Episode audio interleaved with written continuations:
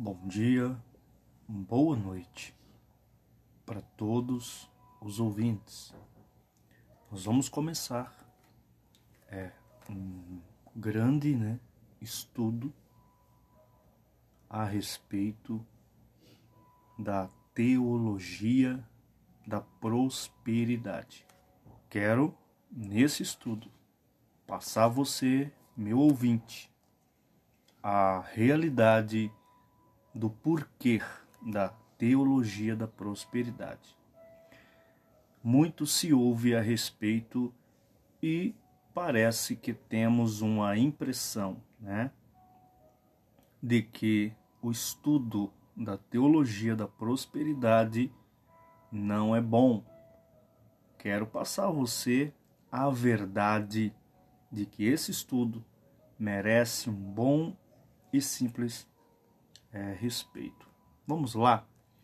Quero apresentar a você o porquê do estudo da teologia da prosperidade e no que que ela vai nos ensinar.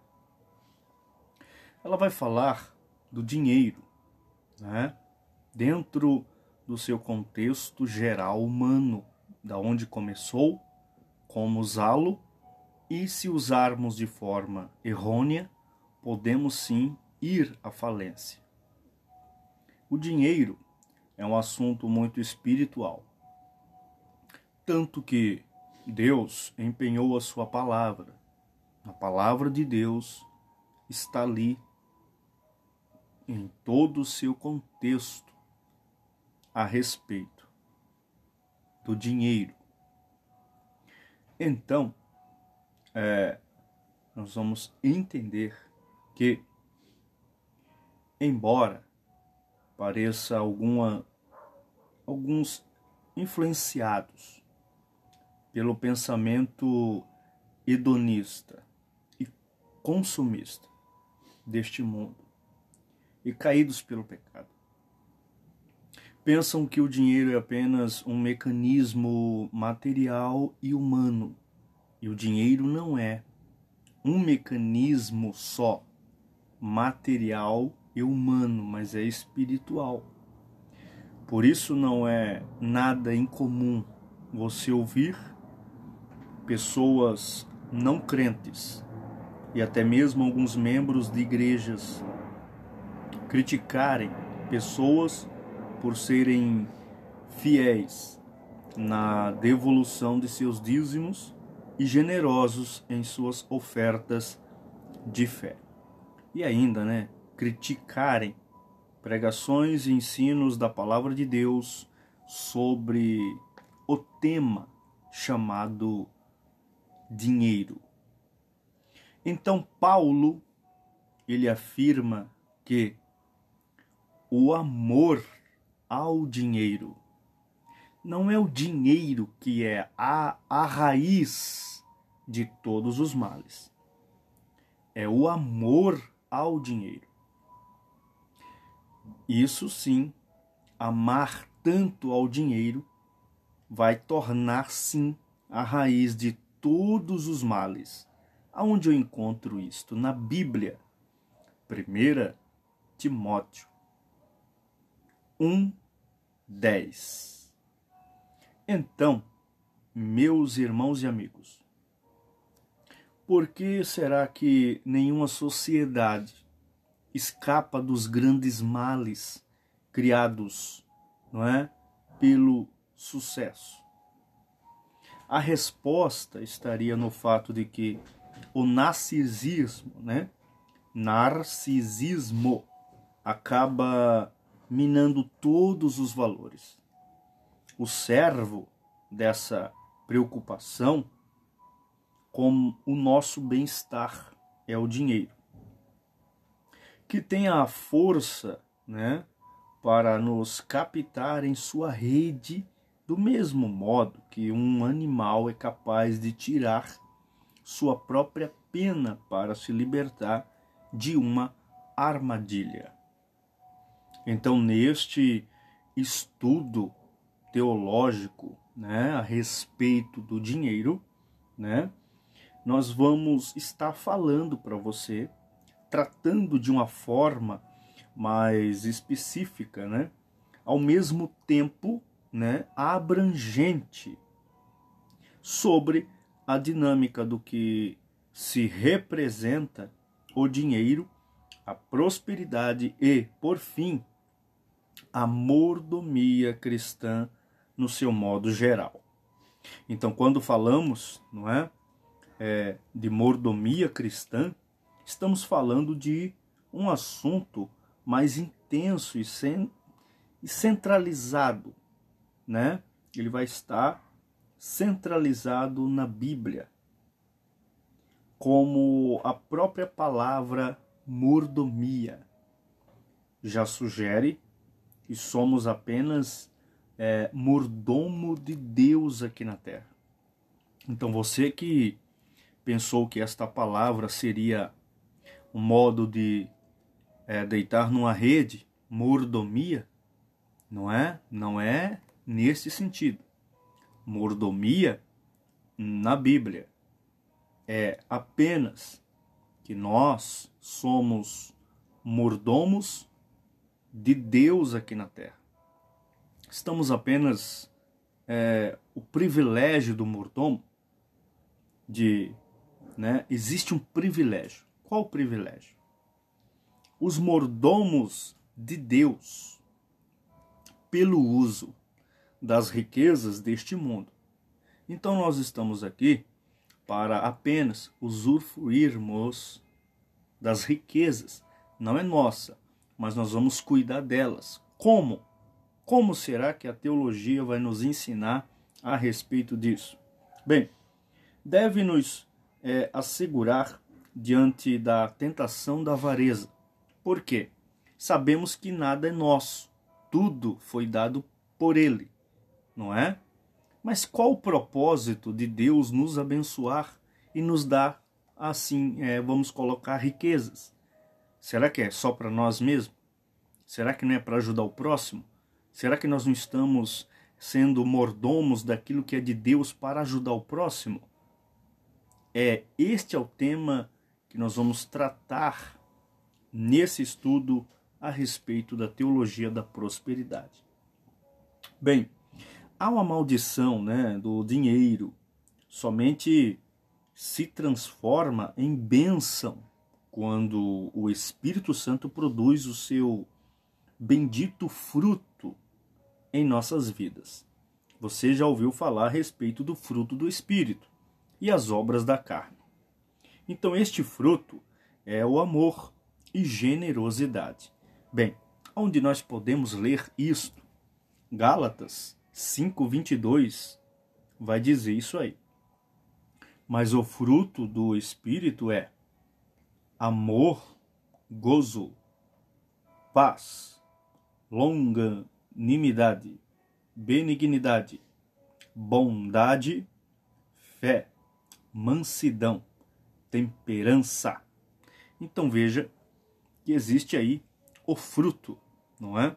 Uma pessoa que tem amor é, ao próximo, especialmente, ela vai notar que ela é apenas um mordomo de Deus. Ela está cuidando das coisas de Deus para ajudar ao seu próximo. Então, este é um tema central da teologia da prosperidade. Lembrando que eu estou aqui para te ensinar o que realmente é, tá bom? Então, aqui nós vamos entender que só com a ajuda do Espírito Santo, não é, que vai produzir em nós o bendito fruto, não é, que é o amor e a generosidade. Bem, quem não tem o Espírito Santo, ele não vai poder ser guiado é, com amor e generosidade. Ele vai andar meio que é, mesquinho e avarento, e isso não é bom. Bem, nós temos que vencer, não é, irmãos? a maldição por meio do Espírito de Cristo, que cria uma vida em benefício dos outros. Deus, ele vai criar uma vida em benefício dos outros. Como assim? Ele vai me abençoar, te abençoar, para que você estenda a mão aos necessitados. É por isso que ele está te abençoando. Você já notou isso? Já percebeu isso? Então o que, que acontece? Nós não podemos ser narcisista, tá bom? Bem, então nós vamos tratar aqui apenas uma apresentação do que irei trazer para você nos meus áudios aqui nesta plataforma tão abençoada. Bem, aqueles dentre vocês que querem a satisfação plena, né, de suas faculdades e potencialidade, pode ser um guia na área profissional. Você vai poder guiar as pessoas aonde você trabalha. Até pode servir como referência para a educação financeira dos seus filhos.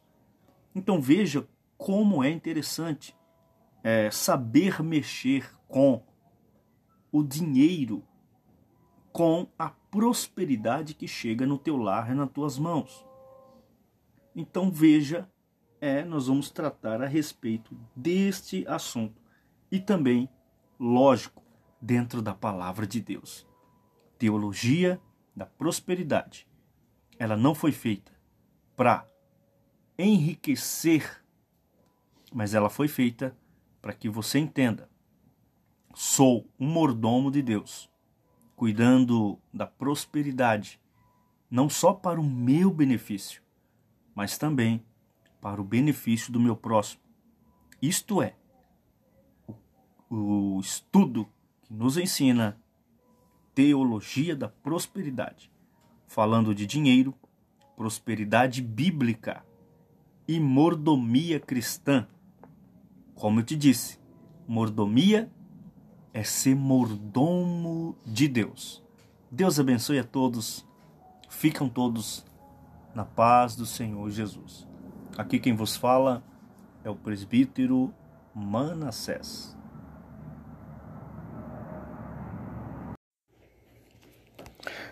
A paz do Senhor a todos os ouvintes. Nós vamos agora para uma breve introdução à teologia da prosperidade. Bem, um dos maiores desafios para a sociedade atual, uh, incluindo a igreja, né, as igrejas cristãs, é lidar com as finanças de forma próspera, digna e íntegra. Lembrando a você que a teologia da prosperidade ela vai focar e nos ensinar como lidar com as finanças de uma forma próspera, digna e íntegra. Digna e íntegra, creio eu que é uma parte que está faltando porque prosperidade existe sim. Então, é, por quê? Ora, porque o dinheiro nos atrai a, no, a nós e nos seduz. Então, realmente é uma realidade. Porque ele nos atrai e nos seduz. Primeiro, tudo é por dinheiro. Essa é uma realidade, né? Então dedicamos a nossa vida a ganhá-lo, gastá-lo e sob embaixo das mais diversas justificativas, não é? E porque estamos sempre querendo mais dinheiro. Por quê? Isso é uma pergunta. Bem, porque sabemos o poder dele daquilo que ele é capaz de fazer. Com essa mentalidade dominante, né, uma mentalidade dominante, compramos, gastamos, fazemos dívida e quando menos esperamos, estamos enfrentando sérios problemas financeiros, né? Então, uma parte significativa da população está sempre é, nessa situação, né? E não são pessoas de uma classe social apenas, porque a má administração financeira Não depende necessariamente do nível de renda das pessoas. Além de trabalhadores de baixa renda, profissionais, liberais e até mesmo grandes empresários, né, administram mal as suas finanças. Gastam mais do que ganham. Essa é a realidade. Então fazem é, investimentos tolos e não conseguem pagar todas as contas. Paulo afirma que o amor ao dinheiro é a raiz de todos os males. 1 Timóteo 1,10 Por que será que nenhuma sociedade escapa dos grandes males criados por ele? Por quem? O amor ao dinheiro. Bem, a resposta estaria no fato de que o narcisismo acaba minando todos os valores. O centro dessa preocupação com o nosso bem-estar é o dinheiro, que tem a força para nos captar em sua rede, do mesmo modo que um animal é capaz de tirar sua própria perna para se libertar de uma armadilha. Não ignoramos que o dinheiro é o valor que pode abençoar quem recebe ou dar. Paulo, em sua segunda carta aos Coríntios, no capítulo 8 e 9, escreveu sobre a importância do dinheiro para socorrer os necessitados. Para quê? Para socorrer os necessitados. Então queremos entender melhor o que a Bíblia eh, tem para nos dizer a respeito desta tão útil e perigosa ferramenta, que pode tanto fazer o bem quanto o mal. Então, esta é uma breve introdução a respeito da teologia da prosperidade segundo o que a Bíblia nos ensina. Bem-vindo e se prepare para os próximos áudios.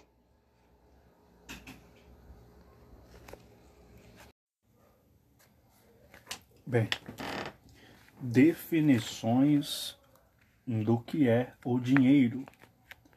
Nós vamos começar aí é, esta parte da teologia da prosperidade, falando a respeito de definição do que é o dinheiro. Nós vamos ter aí três tópicos, né? O valor que vem de onde? Tudo tem um preço?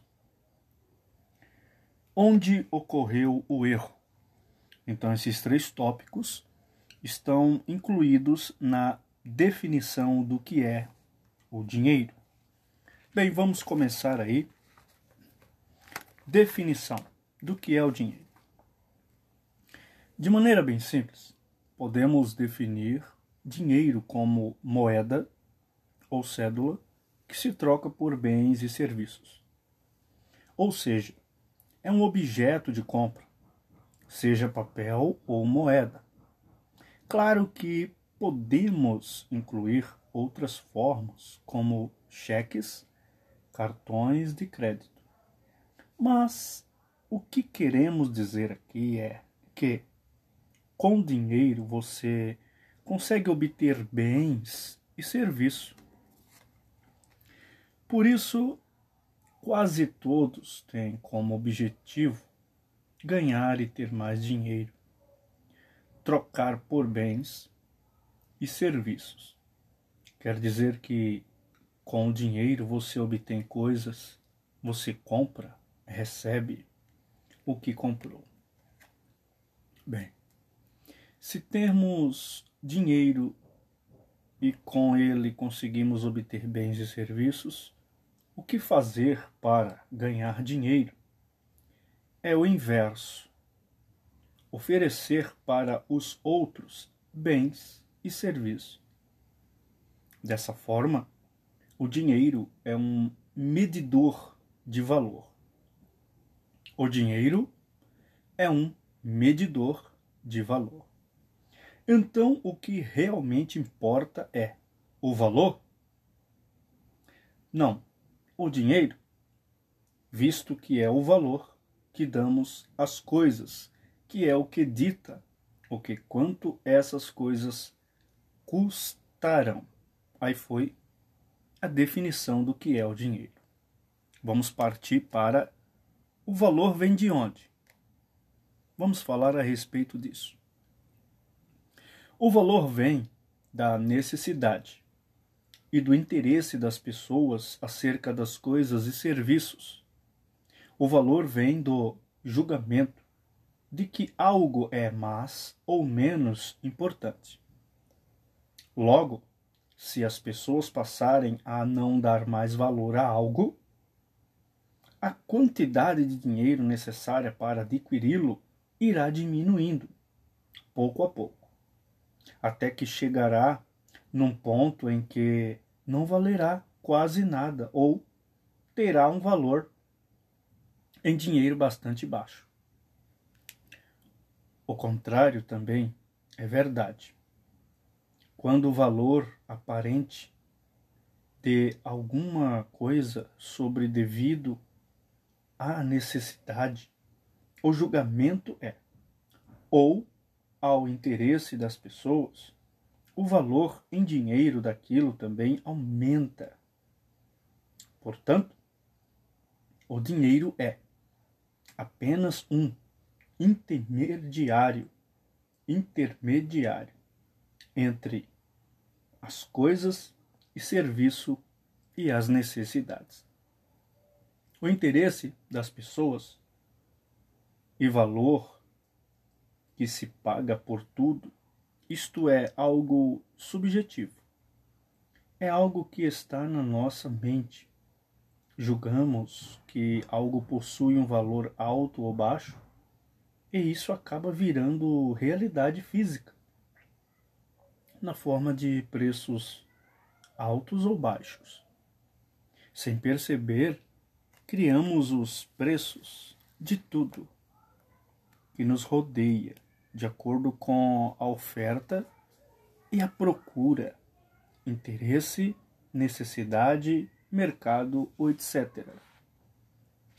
Aí foi o valor da onde que ele vem, não é? Vamos lá. Tudo tem um preço? Tudo tem um preço? Temos em nossas mãos o poder para mudar financeiramente os valores e serviços. A resposta é em partes. Alguns bens de consumo e serviço que são extremamente importante para a manutenção da vida das pessoas. Então o preço deles é geralmente instável. Mas há muitos outros que não se enquadram nessa categoria. E é onde se encontra maior discrepância, diferença entre valor e preço. Hoje em dia, quase tudo possui um preço por causa disso, tendemos a pensar que pode-se ter qualquer coisa, tendo-se muito dinheiro. O que acaba tirando o nosso foco do que realmente queremos dos nossos objetivos. É um desvio de rota bastante eficaz, pois acaba colocando-nos numa busca incessante por mais dinheiro achando que isso nos faria felizes. Esse paradigma é bastante divulgado nas grandes mídias, nas propagandas, nas rodas de amigos, nas revistas e nas novelas. É importante lembrar que o dinheiro é apenas um intermediário não possui valor por isso próprio é apenas um, uma muleta, um artifício para realizar uma troca. Apenas isso. E o que tem valor são as coisas e serviços, e não a quantidade de dinheiro que custa. Onde ocorreu o erro? Este é mais um tema, mais um tópico. Em que ponto da história o dinheiro passou a ter esta importância? Por, por si próprio, não temos como saber. Porém, vemos que esse momento foi crucial para a humanidade. Hoje se dá valor demais ao dinheiro e valor de menos às outras coisas, muito mais valiosas, as quais todos precisamos de desesperadamente, né? Mas que estão parcialmente veladas devido a essa corrida do ouro, do enriquecimento, das posses e também devido à busca pela segurança e pela autopreservação. Se as pessoas conseguissem desvincular o valor das coisas do seu preço em dinheiro, se conseguissem reavaliar o que realmente é válido, aquilo que é valioso, separando o que é pagável em dinheiro do que não é, a importância que hoje se dá ao dinheiro diminuiria pouco a pouco, até chegar ao ponto ideal de equilíbrio. Parece que todos estão ocupados, preocupados de tal forma que deixem de notar algo muito importante. A vida está passando. O tempo está se esvaindo como areia entre os dedos de nossa mão. Outras questões importantes e que as pessoas são mais importantes do que coisas e objetos. Enfim, o dinheiro pode ser bom e útil, desde que bem utilizado e colocado no seu devido lugar. O dia em que percebemos que o dinheiro é somente um intermediário e agirmos de acordo com este conhecimento, o reinado das cascas vazias sofrerá um terrível abalo. Estruturas antigas e desprovidas de verdade ou significado ruirão. Mudanças jamais imaginadas ou sonhadas acontecerão. Mas antes, é preciso entender e observar profundamente a verdade de que detemos o poder para a mudança. Nossas vidas para muito melhor por meio da mudança da nossa forma de pensar e agir.